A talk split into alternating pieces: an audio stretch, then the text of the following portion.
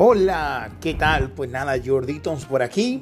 En el día de hoy voy a traer una audiodescripción de lo que fue la colosal, bestial, mastodóntica, titánica olla de Nuria hecho por Jorditons y por sus amigos. Así que nada, quédate conmigo y en este podcast voy a describirte todos los detalles que tú tienes que saber de cómo fue mi ruta, cómo fue mi entrenamiento y qué debes saber, errores que cometí, cosas a mejorar, en fin, todo lo que conllevó la mastodóntica, bestial y colosal olla de Nuria. Así que nada, quédate conmigo y vamos a esto.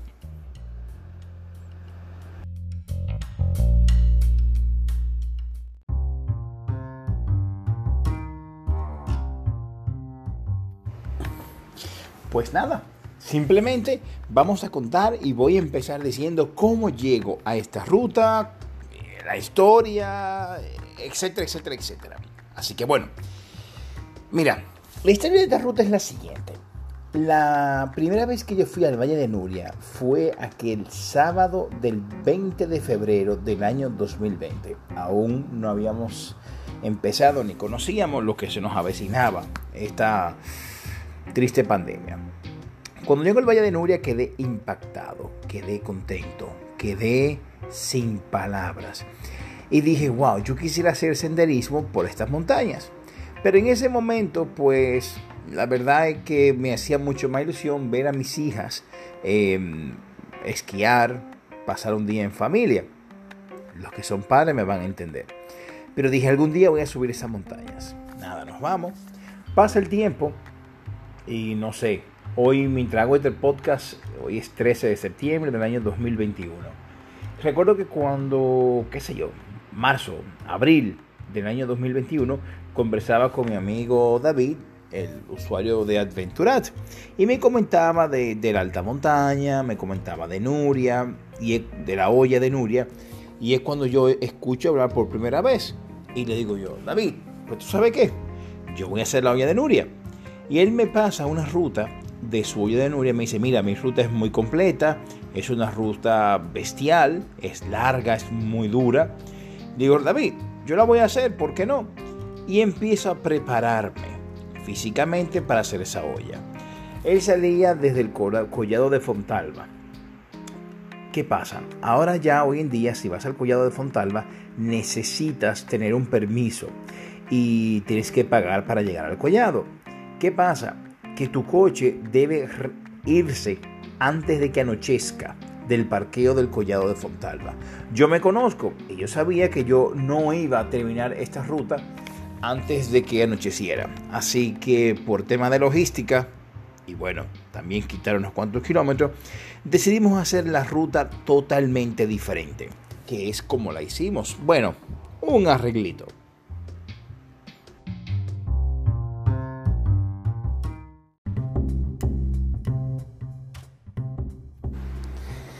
La ruta que queríamos hacer originalmente era salir de Barcelona conduciendo, llegar al pueblo de Queraus, tomar el cremallera de Nuria, desde Queraus hasta Nuria, hacer la olla completa, que al final acabamos haciendo la olla de Nuria de senderismo en tren de Albert.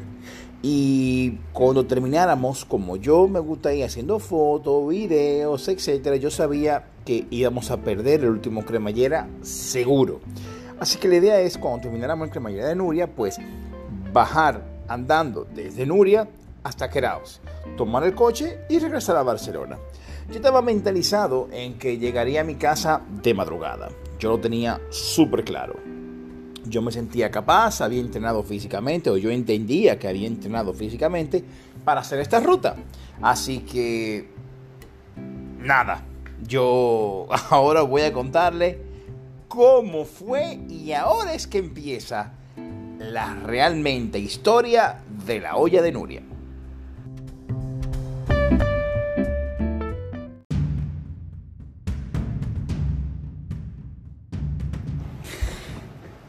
Bueno, pues en el mes de junio, a inicio del 2000, del perdón, al, eh, inicio de junio del 2020, hago una ruta que es Viladrao, subo Matagals, bajo a San Martín de Centella. Esa ruta fueron 32 kilómetros y fue una especie de alta montaña.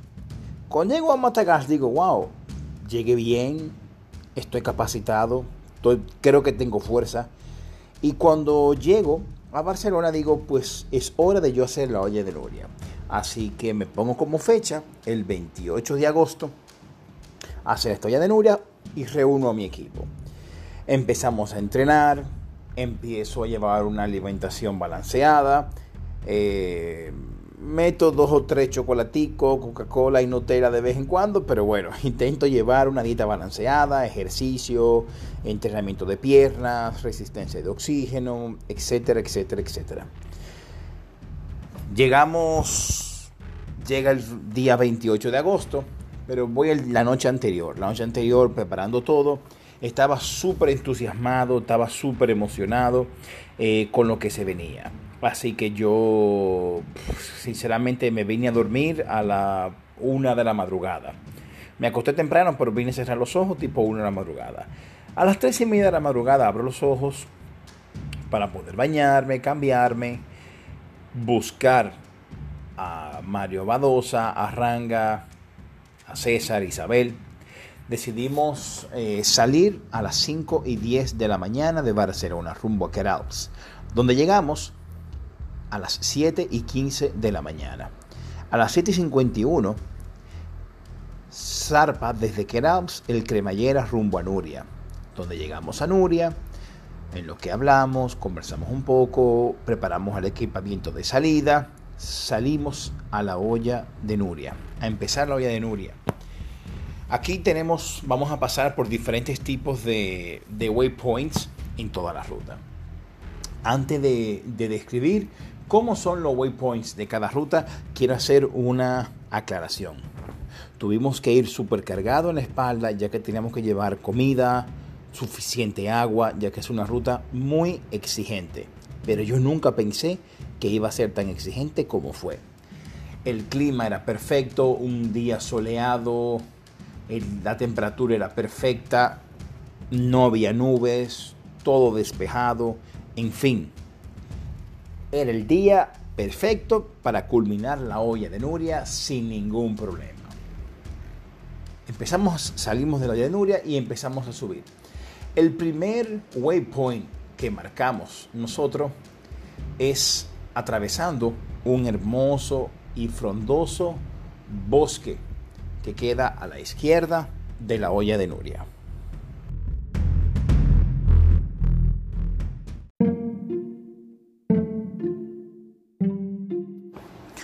Pues yo personalmente no me voy a poner a describir eh, cada uno de los waypoints que vamos a encontrar desde la olla de Nuria perdón, desde el santuario de Nuria hasta el Pushmal, que es la última Nuria, la última, perdón, la primera cima grande en, su vida. Yo voy a comentar los, primeros, puntos más importantes. Pasar por este, por este primer bosque, a mí personalmente me encantó. Me encantó porque es un bosque frondoso, altos pinos, un aroma a pino precioso, súper agradable. Em, el atravesar las piernas, la, pero las piedras que están ahí. Este se llama el bosque de San Gil. Es, a mí de verdad me encantó. Es como la antesala a lo fuerte que, nos espera. Pasamos por la roca de Ortigar, el Collado Verde, el torrente de la Coma de Embut y la fuente de Bordonera. Entre el torrente de la Coma de Embut y la fuente de Bordonera encontramos una hermosa cascada que cae desde bien alto y se mete por unas piedras, como por una especie de cueva. Es como si desapareciera el agua. La sensación que da tú pararte ahí a ver la fuente es que no hay palabra que yo pueda describir lo que se vivió ahí. O sea, simplemente el paisaje de alta montaña combinado con este salto de agua, combinado en cómo se mete por una cueva y de una primera ya no hay agua. Sabrá Dios dónde esa agua irá a parar. Es simplemente impresionante. Pasamos por la Coma de Embut, la vaga de la Coma de Embut. Aquí ya no hay árboles para tú cuidarte del sol, no hay agua para tú eh, protegerte. Seguimos caminando y bordeamos el pluviómetro, que es una estación de meteorología, para entrar de lleno en lo que es la collada de Embut. Es la, eh, diríamos, antesala del Pushmal. Esta collada es una subida dura, fuerte, empinada. Eh, tú la miras y tú no sabes por dónde tú te vas la vas a subir. Piedra resbalosa. Fue muy duro. Pero llegamos al Pushmal a 2.913 metros sobre el nivel del mar de altura. Aquí podemos ver eh, de un lado Francia, del lado derecho está España. Empezáis, bueno, comimos, eh, tomamos un refrigerio, nos recuperamos, ya que nos tomó cuatro horas desde el hotel de Nuria hasta llegar al Pushmal. Íbamos a nuestro ritmo, ya el oxígeno se notaba que hacía falta de, que nos hacía falta en los pulmones. Por eso tomamos nuestro tiempo para descansar y disfrutar de hermosa vista. Las nubes estaban muy por debajo de nosotros, o sea que la vista era espectacular.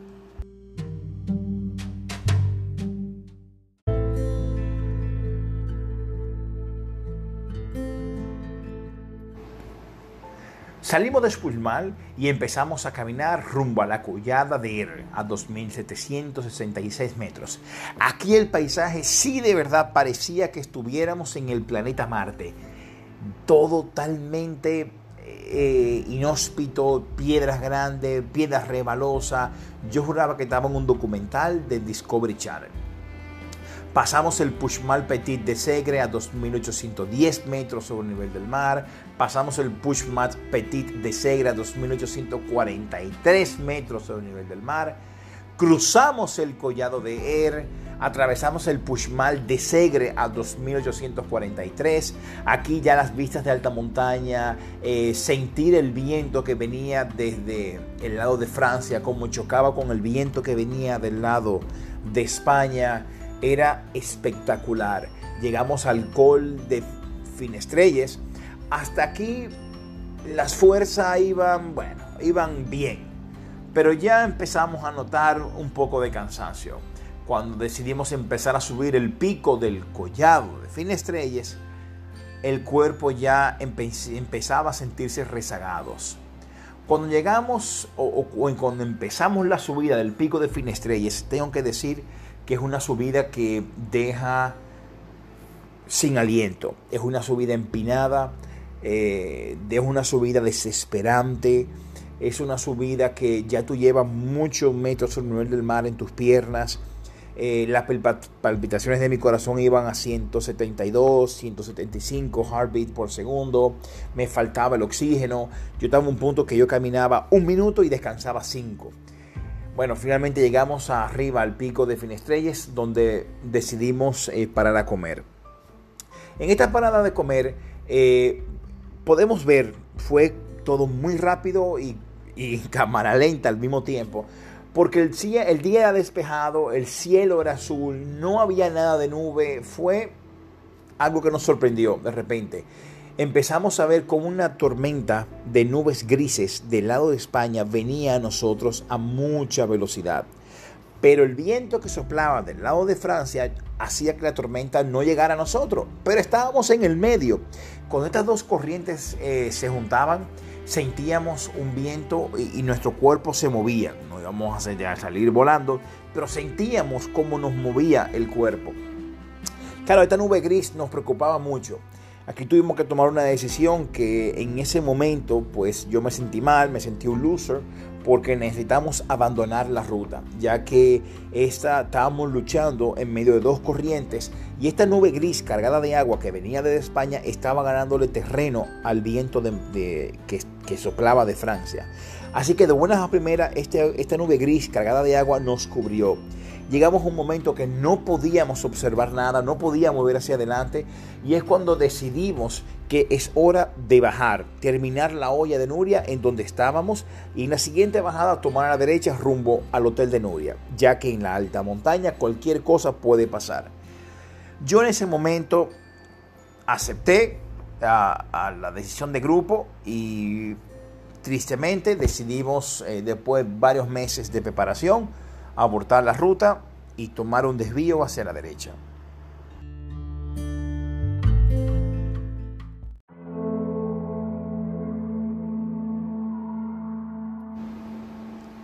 Cuando empezamos a... seguimos caminando por la costa del Ferro, pasamos por el lado al Pic de Nuria, 2790 metros, llegamos al pico del Collado de Ina, y en el mismo Collado de Ina ya estábamos a 2772 metros sobre el nivel del mar. Encontramos el camino del GR11. Cuando llegamos aquí, que nos reunimos en grupo y es la última vez que decidimos, ok señores, ya no podemos seguir, no vemos nada, la nube gris nos ha cubierto por completo, es hora de bajar. Y empezamos a girar a la derecha y tomamos el GR11 que nos va a llevar directamente al Valle de Nuria. En ese momento yo sentí una gran pena, como dije, me sentí un loser, pero doy gracias a Dios por esto. ¿Por qué? Porque esta ruta, bueno, pues vale la pena por la alta montaña, esta ruta vale la pena porque vemos eh, diríamos, hacemos la, la olla de Nuria, pero realmente esta ruta valió la pena por este tramo, por este camino. Las vistas que nosotros nos vamos a encontrar bajando este GR11 son las más hermosas que yo he visto en mi vida. Hasta tal punto que yo pensé que en cualquier momento Heidi y su abuelito nos iba a salir en, en el camino. Aquí encontramos cabras salvajes, aquí encontramos unos barrancos hermosos, unas altas montañas que nos abrazaban y podíamos ver la majestuosidad de donde estábamos y qué pequeño éramos nosotros. Empezamos a bajar la plana de las barracas con apenas poca visibilidad. Seguimos con poca visibilidad hasta llegar a la plana de la eh, Camamila. Y cuando estamos cruzando o terminando de cruzar la plana de la barraca es cuando empieza a despejarse. Claro, ya estamos por debajo de la alta montaña empezamos a, ver la barraca del soldado. En la barraca del soldado hay unas vistas espectaculares del Pushmal, del Valle de Nuria, del lado izquierdo. Seguimos atravesando el Col Herbat, donde aquí encontramos las cabras salvajes. Pasamos por unos tramos hermosos em, cerca de la Jaca de la Coma, que se llama Fuente de la Trinidad. No vi ninguna fuente, pero es espectacular el paisaje. Y seguimos bordeando un camino eh, que se llama la Coma de Eine. Este camino, Coma de Eine, nos va a llevar directamente al, santuario de Nuria, donde finalmente llegamos. Ya no voy a volver a mencionar las vistas, porque creo que está claro. Lo que quiero mencionar es que una vez nosotros llegamos al. Una vez nosotros llegamos al, al, al cremallera de Nuria, nos pasó lo siguiente.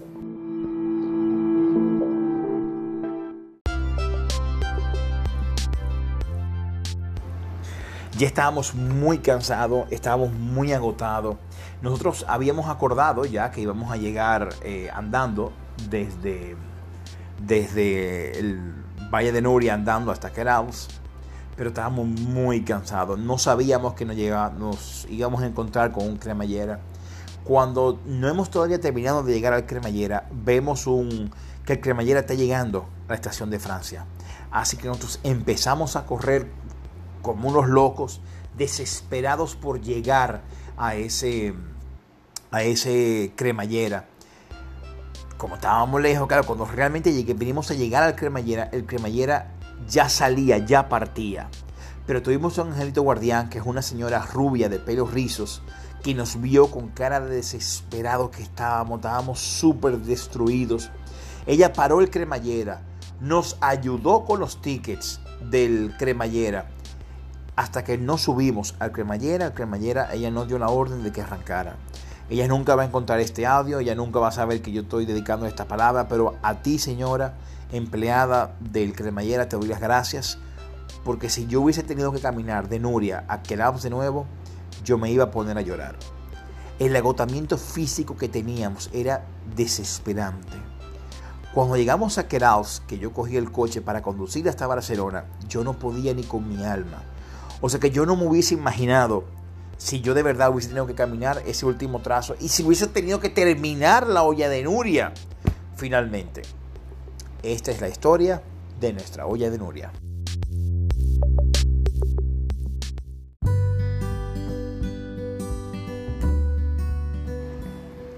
Mi palabra final es El año que viene lo vamos a intentar de nuevo, pero esa vez voy a dormir el viernes en la noche en el Hotel de Nuria, voy a dormir en la noche, el sábado en la noche en el Hotel de Nuria, para poder terminar la ruta completa, ya que es inhumano hacerlo. A mí personalmente me gusta ir a mi ritmo, me gusta ir haciendo fotografía, haciendo videos, disfrutando cada etapa. Así que nada, gracias por escuchar este podcast, espero que te haya gustado, espero que hayas entendido qué hice mal, qué hice bien y cómo hacer una mejor olla de Nuria. Mi nombre es Jordi Toms. Gracias por seguirme y escuchar este audio. Hasta la próxima entrega.